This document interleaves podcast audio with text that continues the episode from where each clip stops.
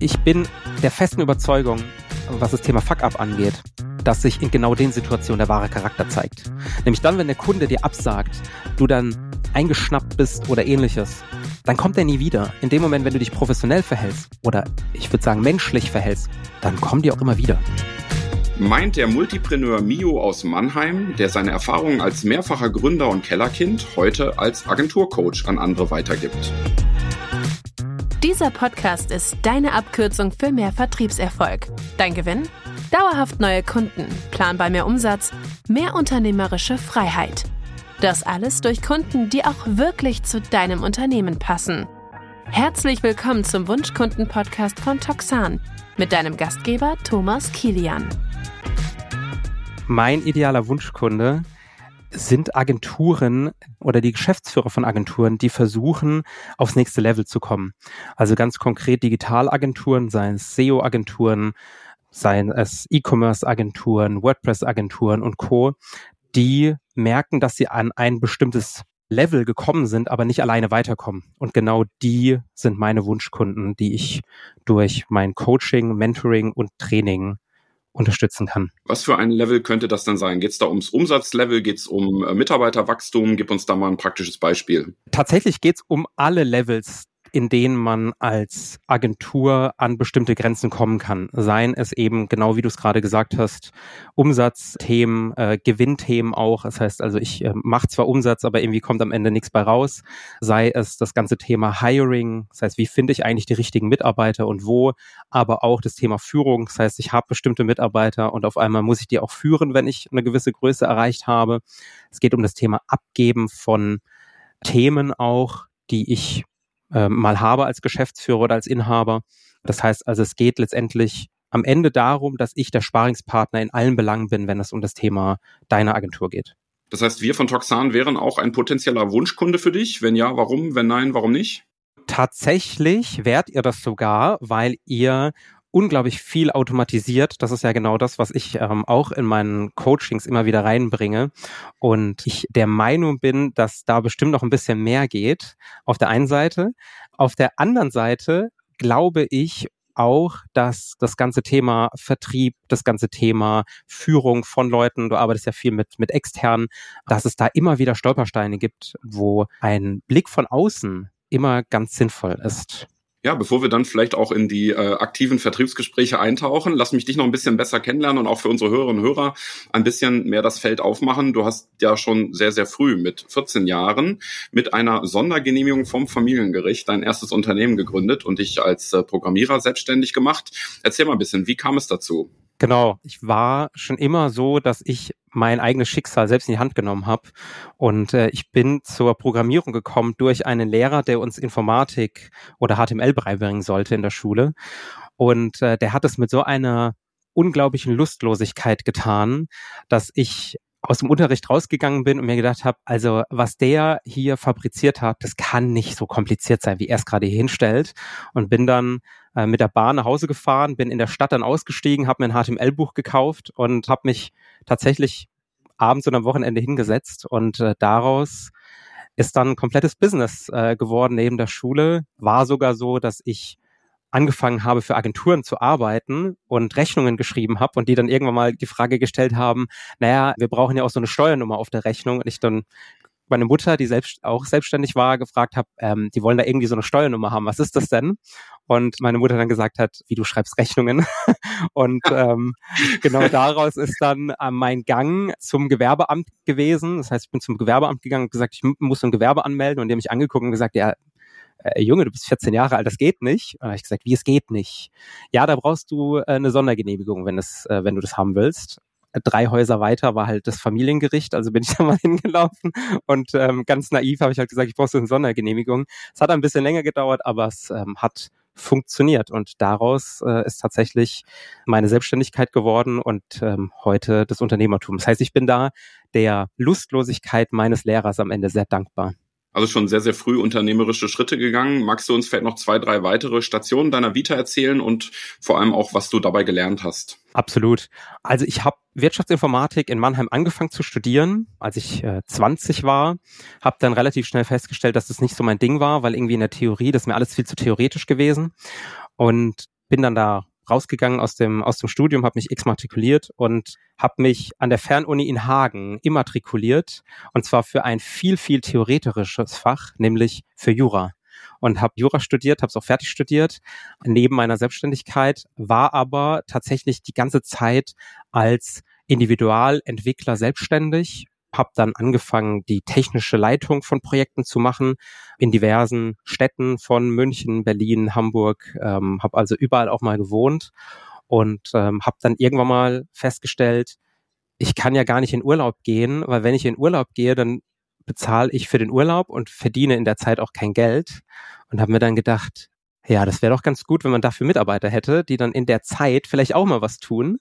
Und daraus äh, sind schlussendlich wirklich die Kellerkinder geworden, die es heute in der Form ja auch noch gibt. Ja, beschreib mal ein bisschen, was die Kellerkinder so machen. Warum heißen die Kellerkinder und was tun die da im Keller? Das Witzige ist, dass äh, die Kellerkinder noch nie einen Firmensitz im Keller hatten und wir auch noch nie irgendwie einen, einen Kellerraum hatten. Das ist äh, immer das Witzige, sondern ich war auf der Suche nach einem Namen. Ich hatte einen anderen Namen für die für die Firma und wurde dann angeschrieben vom Markeninhaber genau dieses äh, Markennamens. Damals hießen wir E3 Media und ich wurde angeschrieben von der E3 AG, die dann gesagt haben, ja, hör mal zu, du benutzt hier unseren Firmennamen oder unser, unser, ähm, unser Warenzeichen. So funktioniert es nicht und bin dann auf die Suche gegangen nach einem anderen Namen und ähm, habe mir dann gedacht, naja, was beschreibt uns denn eigentlich am besten? Am Ende sind wir halt die Nerds, die im Keller sitzen und Bildschirmbräune abbekommen und daraus ist dann der Name Kellerkinder tatsächlich geworden.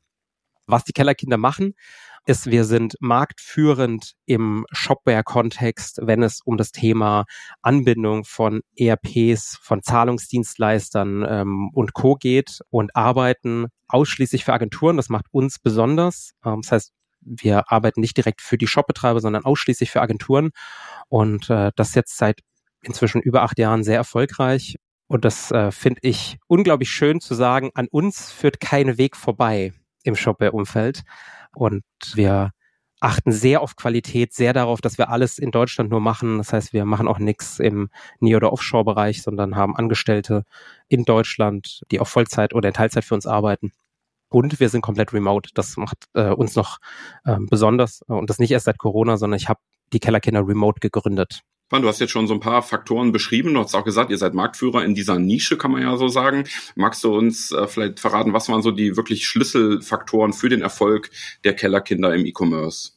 Also zum einen war das das absolute Streben nach Exzellenz, das wir haben. Das heißt, wir haben niemals uns mit irgendwie was Mittelmäßigem zufrieden gegeben. Das war auf jeden Fall eine der Hauptpunkte. Dementsprechend habe ich auch nur geheiert Leute, die genau dieses Exzellenzstreben auch haben. Das auf jeden Fall nächste ist, dass wir remote waren. Das heißt, ich habe äh, niemals versucht, irgendwie nur hier in meinem Umkreis von 20 Kilometer rund um Mannheim ähm, irgendwelche Leute zu heiren, sondern gesagt, ich will mit den absolut Besten arbeiten. Und was uns auch noch besonders macht, ist, wir haben immer darauf geachtet, unglaublich partnerschaftlich mit unseren Kunden umzugehen. Das heißt, wir haben niemals irgendwie gesagt, wir sind besser als ihr oder ihr seid ähm, schlechter oder ähnliches, sondern es war auch immer Augenhöhe. In Teilen haben wir das mal verloren gehabt, aber wir haben es wiedergefunden und genau, das, das, das ist das, was uns ausmacht, ja. Das ist gerade so mal diesen Aspekt der Partnerschaft betont. Warum ist dir menschliche Verbindung im Business so wichtig? Für mich ist es so, dass alles menschlich ist. Wir sind ja keine Maschinen, wir sind ja keine Roboter, die hier irgendwie durch die Gegend laufen, sondern ähm, am Ende menschelt es überall und Business funktioniert nur zwischen Menschen, meiner Meinung nach. Das heißt, sobald ich die menschliche Ebene verliere oder verlasse, wird es nicht mehr funktionieren. Sobald wir irgendwie alles vollautomatisieren, wird es auch nicht mehr funktionieren. Ich bin Freund von Automatisierungen zum Beispiel, aber wir sollten niemals den Bezug zu Menschen verlieren und uns auch immer wieder treffen, obwohl wir remote sind, äh, treffen sowohl die Kellerkinder sich als auch wir uns mit unseren Kunden. Das ist uns immer unglaublich wichtig, da auch eine, eine echte Verbindung, also eine ich sage es immer so schön, energetisch echte Verbindung aufzubauen. Und äh, das funktioniert extrem gut. Ich sage inzwischen auch wirklich, auch über die Kellerkinder ähm, Kunden, über den Großteil, dass das nicht nur Geschäftspartner sind, sondern es sind echte Freunde. Also einer meiner besten Freunde ist einer unserer Kunden und es hat sich daraus ergeben, dass wir zusammengearbeitet haben und nicht andersrum. Kurze Unterbrechung im Wunschkunden-Podcast, um dir die Toxan Mastermind vorzustellen. Deine Chance, deine Kundengewinnung und Marketingplanung aufs nächste Level zu bringen. In unserer einjährigen Mastermind arbeitest du mit anderen engagierten Unternehmerinnen und Unternehmern an deiner individuellen Akquisestrategie basierend auf der Toxan Systemlösung. Lass unzureichende Ergebnisse hinter dir und freu dich auf mehr Sichtbarkeit, frische Leads und Spaß im Verkauf. Bist du bereit, genau die Wunschkunden zu gewinnen, die perfekt zu dir passen? Dann bewirb dich jetzt für die Wunschkunden Mastermind von Toxan. Erhalte praktische Unterstützung, entdecke neue Ansätze und tausche dich mit einer inspirierenden Gruppe aus. Alle Infos zum kostenfreien und unverbindlichen Onboarding findest du unter www.toxan.com/mastermind. Und jetzt zurück zum Wunschkunden-Podcast. Sehr spannende Perspektive. ist sicherlich auch ein Aspekt, der uns beide verbindet, mit dem Blick auf dieses Thema Verbundenheit eben auch als Teil der Unternehmenskultur zu etablieren und zu entwickeln. Jetzt hast du dich bei all dem Erfolg, äh, den ihr als Kellerkinder habt, dennoch äh, vor etwa einem Jahr aus dem operativen Geschäft zurückgezogen. Ist dir da langweilig geworden oder was waren die Gründe dafür? Nee, langweilig wurde mir nicht. Es war so, dass ich mich entschieden habe, mehr das zu tun, was ich wirklich machen will. Und es macht mir unglaublich viel Spaß, Menschen zu entwickeln, Firmen zu entwickeln. Ich bin ein sehr stimulanter Mensch, habe unglaublich viele Ideen und ähm, hatte irgendwann mal die Herausforderung, dass ich diese ganzen Ideen ähm, zwar bei den Killerkennern reinbringen kann, aber sie nicht umgesetzt werden, weil es einfach so viele waren. Und ich habe im Zuge von diversen Fortbildungen festgestellt, dass es mir extrem viel Spaß macht, Menschen ähm, zu helfen. Also gerade Unternehmer zu helfen, gerade dann auch noch Digitalagentur-Geschäftsführer zu helfen mit meiner Expertise, ähm, aber auch dabei selbst auch viel lerne und habe dann irgendwann festgestellt, ich kann woanders mehr bewirken als bei den Kellerkindern nur. Ich lebe sehr, sehr krass nach meinem Zweck der Existenz, heißt, ich befähige mich und andere, ihr volles Potenzial zu entfalten. Und ich habe festgestellt, dass ähm, es mit dem Fabian bei den Kellerkindern jemanden gibt, der ein größeres Potenzial hat, ein besserer Geschäftsführer zu werden, als ich es war. Und äh, dementsprechend haben wir dann uns zusammengesetzt und uns überlegt, was machen wir? Mittendrin habe ich auch schon drüber nachgedacht, ob ich die Kellerkinder verkaufe oder nicht. Habe ich dann wieder ad acta gelegt ähm, und jetzt fühle ich mich in der Rolle des Gesellschafters, äh, des Sparingspartners, auch für Fabian unglaublich wohl. Und äh, die Kellerkinder sind jetzt noch besser als davor, einfach weil ich mich auf meine Rolle konzentrieren kann und Fabian sich auf seine Rolle konzentrieren kann. Du hast gerade die Rolle schon angesprochen. Wie unterscheidet sich denn jetzt so ganz äh, praktisch in deinem Alltag heute die Rolle als Agenturcoach von der Rolle als Agenturleiter? Also zum einen mache ich so klassische Dinge nicht mehr wie Rechnungen schreiben oder ähnliches. Das ähm, überlasse ich tatsächlich anderen. Es ist so, dass ich also in meiner Rolle als Gesellschafter der Kellerkinder der Sparingspartner für Fabian bin. Also auch auf der Ebene, was bewegt gerade den Markt, was passiert gerade im Markt und so weiter. Und ich das Wissen als Agenturcoach eben genau bei den Kellerkindern reinbringen kann, genauso wie ich das Wissen als Agenturcoach von anderen Agenturen bei anderen Agenturen reinbringen kann. Das heißt, wie sich das im, im Grunde unterscheidet, ist tatsächlich in der Rolle zwischen Fabian und mir gar nicht so viel wie zwischen den Geschäftsführern, die bei mir im Coaching sind, ähm, weil der Fabian genauso ein Geschäftsführer ist. Es ist so, dass ich viel Strategie letztendlich auch mache, auch außerhalb des Agenturcoachings mit dem Fabian zusammen, aber auch ohne Fabian ja. Jetzt sind wir ja hier im Wunschkunden-Podcast und beschäftigen uns mit Akquise und Vertrieb. Wie hat deine Erfahrung als Geschäftsführer einer E-Commerce-Agentur so deine Ansichten über Kundengewinnung, über Vertrieb geprägt? Was waren da so besondere Erkenntnisse, die du in den ja, acht Jahren, die du das betrieben hast, dann auch sammeln konntest? Ja, ich habe schon immer kooperativen Vertrieb gemacht. Was bedeutet das für mich? Ich war nie einer, der so Druckerkolonnenmäßig unterwegs war. Das heißt, ich habe nicht irgendwie den Leuten die Pistole auf die Brust gesetzt und sagt, jetzt unterschreib oder wir sind raus oder ähnliches, sondern ich habe Überzeugungsarbeit geleistet. Und genau das hat sich perfektioniert, ist vielleicht ein bisschen zu viel, aber auf jeden Fall sehr gut entwickelt, so dass ich genau da unglaublich viel Wissen aufgesogen habe. Ich lese sehr, sehr viel. Ich beschäftige mich sehr, sehr viel auch mit, äh, mit, mit Psyche von Menschen und Co. und habe da vieles reingebracht, also auch Systeme tatsächlich auch bei den Kellerkindern reingebracht, auch bei meiner Consulting reingebracht. Das heißt, wie filtern wir Kunden? Wie sortieren wir Kunden bewusst auch aus oder potenzielle Kunden bewusst aus? Das war in der Vergangenheit sehr, sehr viel Freestyle und jetzt ist es systematisierter, weil ich klarer darin bin, wer unsere Wunschkunden tatsächlich sind. Und ich einfach der Meinung bin, wenn ich mit Leuten arbeite, auf die ich, auf gut Deutsch gesagt, wenig Bock habe, dann ist das für beide Seiten nicht wirklich vorteilhaft. Und da habe ich lieber die Klarheit zu sagen, hey, du bist beispielsweise jetzt eine Agentur, die macht 150.000 Euro Umsatz, dann wirst du bei mir im Coaching nicht glücklich werden, weil ich auf Hochskalierung gehe.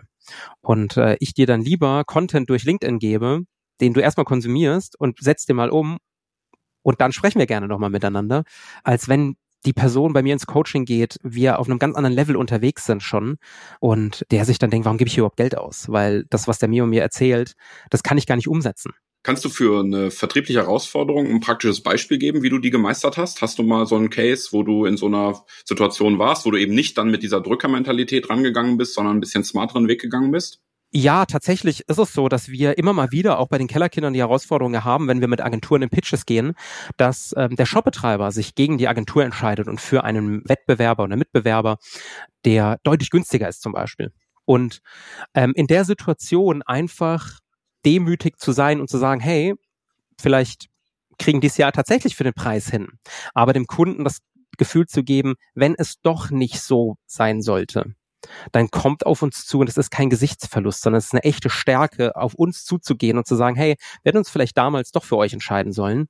Und das habe ich tatsächlich jetzt mehrfach schon auch gehabt, dass dann Shopbetreiber eben dann doch wieder zur Agentur gegangen sind, mit der wir gepitcht haben oder zu einer anderen Agentur, aber Fakt ist, äh, nicht bei der Agentur geblieben sind, wo sie initial hingegangen sind ist so ein Beispiel. Das heißt, ich bleibe dann auch in Kontakt.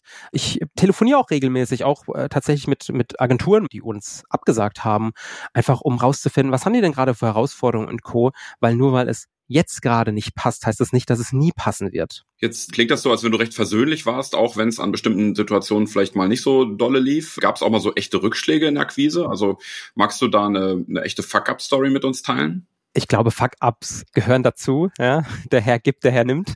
Für mich ist es part of the game. Ja, das heißt, ich ähm, muss ganz ehrlich sagen, ich kann gar nicht so eine krasse Fuck-Up-Story teilen, weil ich das alles nicht so krass Fuck-Up-mäßig sehe. Es ist natürlich unglaublich ärgerlich, wenn sich ein Kunde, wenn man unglaublich viel Energie reingesteckt hat und der Kunde sich danach für jemand anderen entscheidet. Ich persönlich sage aber eher, was lernen wir denn daraus? Ja? Das heißt also, der Markt verändert sich gerade im E-Commerce-Bereich gerade in, in zwei Richtungen. Einmal das ganz klassische agile Vorgehen und das andere ist das Thema Festpreise. Das heißt, wenn wir da das falsche, ich will gar nicht sagen falsch, sondern das für uns richtige Konzept gewählt haben, nämlich zum Beispiel auf Festpreis zu gehen und der Kunde sagt, aber er will das gar nicht und deswegen sind wir raus. Ist es dann ein echter Fuck-up? Ich würde sagen, nein, es ist eher ein, was lernen wir daraus?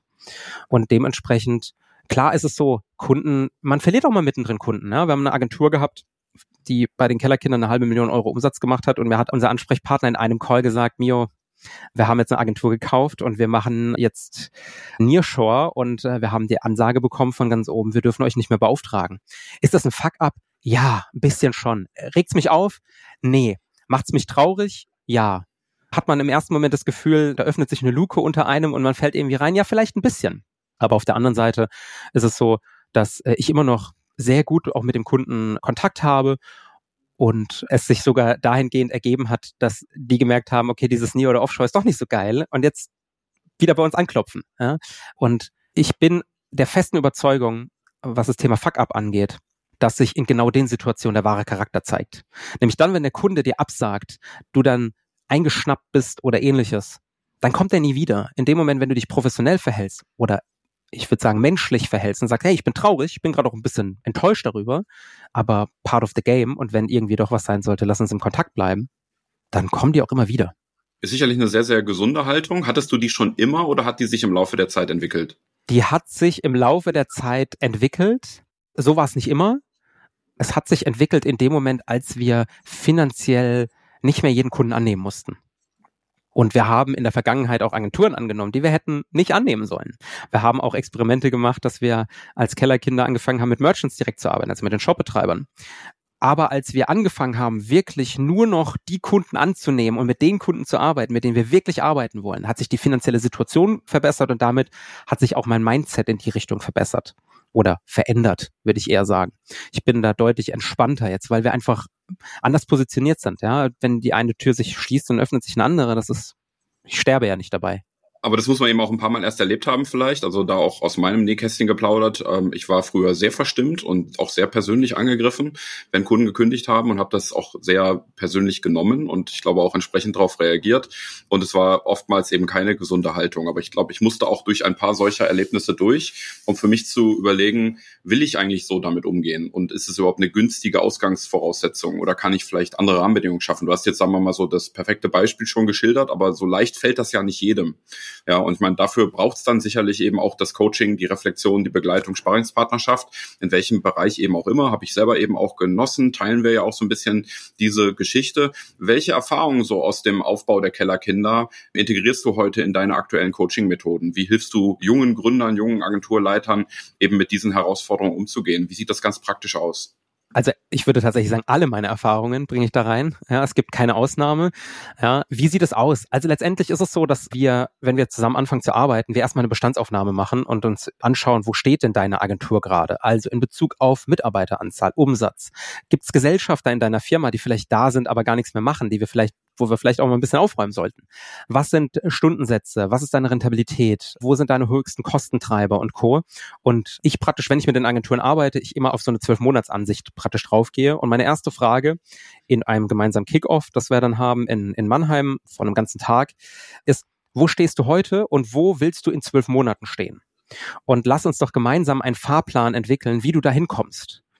Und das bedeutet eben, dass wenn gerade deine Unternehmenszahlen nicht geil sind, dann bitte hör auf, über das ganze Thema Markenbildung oder ähnliches nachzudenken, weil das einfach nichts bringt, sondern deine Aufgabe ist es in dem Moment, den Hörer in die Hand zu nehmen und einfach Vertrieb zu machen.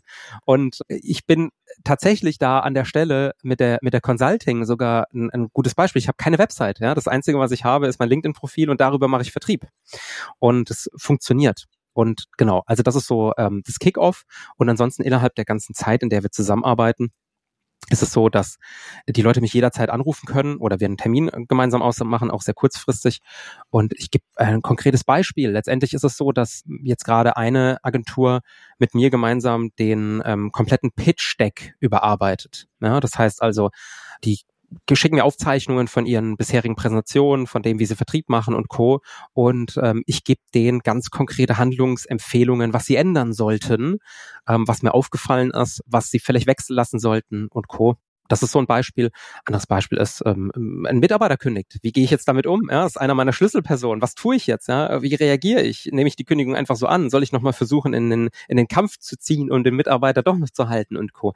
Das sind äh, so praktische Beispiele, ähm, wo Agenturen Hilfe benötigen und ich die denen einfach auch gebe keine eigene Website zu haben, mag ich ungern als Blaupause oder als äh, Vorbild akzeptieren. Ähm, das halte ich durchaus für einen wichtigen Bestandteil, aber wo ich dir absolut recht gebe, ist, dass in manchen Situationen einfach entschiedenes Handeln gefragt ist und dass es da nicht darum geht, jetzt noch irre an seiner Agenturmarke rumzuwerkeln, ja, und sich noch mit irgendwelchen Corporate Designs und sowas zu vergnügen, sondern wirklich einfach ran an den Kunden, ja, also Vertriebsaktivitäten eben auch hochzufahren. Gibt spezifische Herausforderungen im Vertrieb, die du bei deinen Coaches häufig siehst und wie gehst du diese dann an? Also tatsächlich ist es so, dass im, gerade im Vertrieb dieses Thema, und deswegen bin ich ja auch hier in dem, in dem Podcast, das Thema Klarheit darüber, wer eigentlich deine echten Kunden sind. Also wer, A, zum einen, wer ist dein wirklicher Kunde? Also im, im Falle der Kellerkinder zum Beispiel, dass es die Agentur ist und nicht der Shopbetreiber. Aber auch, die Klarheit darüber, wer denn deine Wunschkunden sind. Mit wem willst du denn eigentlich arbeiten? Mit wem würdest du abends problemlos gerne mal in die Bar gehen und, und drei, vier, fünf Stunden privat verbringen? Und das wissen viele tatsächlich nicht. Ja, viele wissen auch nicht, wa, wa, was genau ist meine Positionierung, was kann ich wirklich gut, was können wir als Agentur wirklich gut und was können wir tatsächlich gar nicht. Also wir als Kellerkinder zum Beispiel bieten gar kein Frontend an. Wir machen keine äh, Umsetzung von Designs oder ähnlichem, weil wir das einfach nicht können. Haben wir es versucht? Auf jeden Fall. Haben wir es mehrfach versucht? Definitiv. Aber irgendwann mal haben wir es gelernt und gesagt, das können wir nicht, machen wir nicht, also bieten wir es auch nicht an. Und kommen Agenturen und fragen es an. Ja, haben wir in der Vergangenheit gesagt, ja, wir können mal gucken, auf jeden Fall. Aber heute sagen wir konsequent nein. Und das hat uns auch zu dem gemacht, wer wir heute sind. Und genau da unterstütze ich eben Agenturen mal zu sagen, wer ist denn dein wirklicher Kunde und was ist tatsächlich dein Angebot? Weil viele wissen das nicht. Wirklich ist, was ist ihr USP? Was unterscheidet dich als Agentur von der Agentur, die drei Häuser weiter wohnt?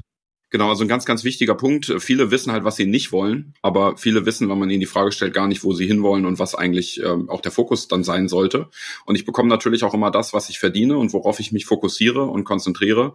Und mir nur klar zu werden, wie es nicht laufen soll, hilft an der Stelle oft nicht weiter.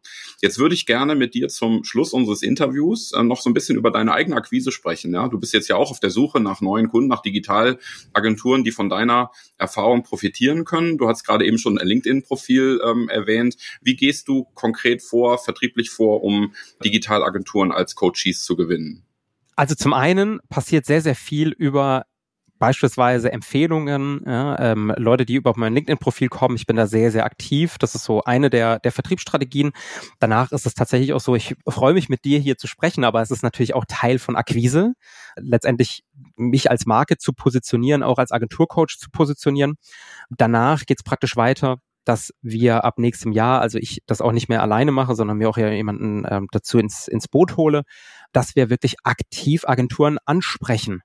Sei es durch tatsächlich Calls, die wir machen, sei es, dass wir zum Beispiel nächstes Jahr auch für Agenturen, ausschließlich für Digitalagenturen, ein Event letztendlich machen, wo wir Agenturen zusammenbringen, damit die miteinander sich unterhalten können.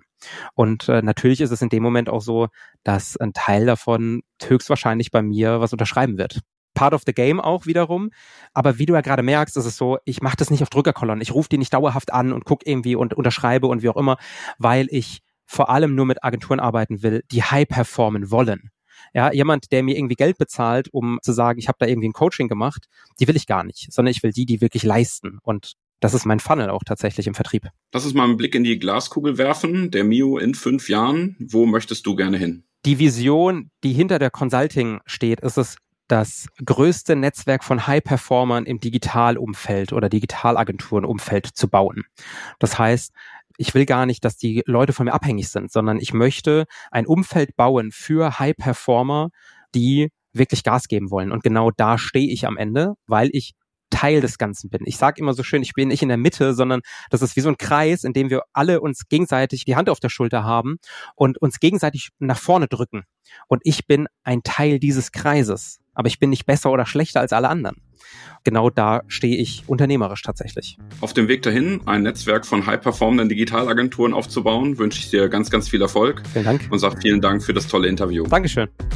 Das war der Wunschkunden-Podcast von Toxan. Vielen Dank fürs Zuhören. Wir freuen uns auf dein Feedback und bitte bewerte dieses Format am liebsten mit 5 Sternen auf den wichtigsten Podcast-Kanälen. Die Show Notes zu dieser Folge sowie viele weitere Informationen findest du unter www.wunschkunden-podcast.de.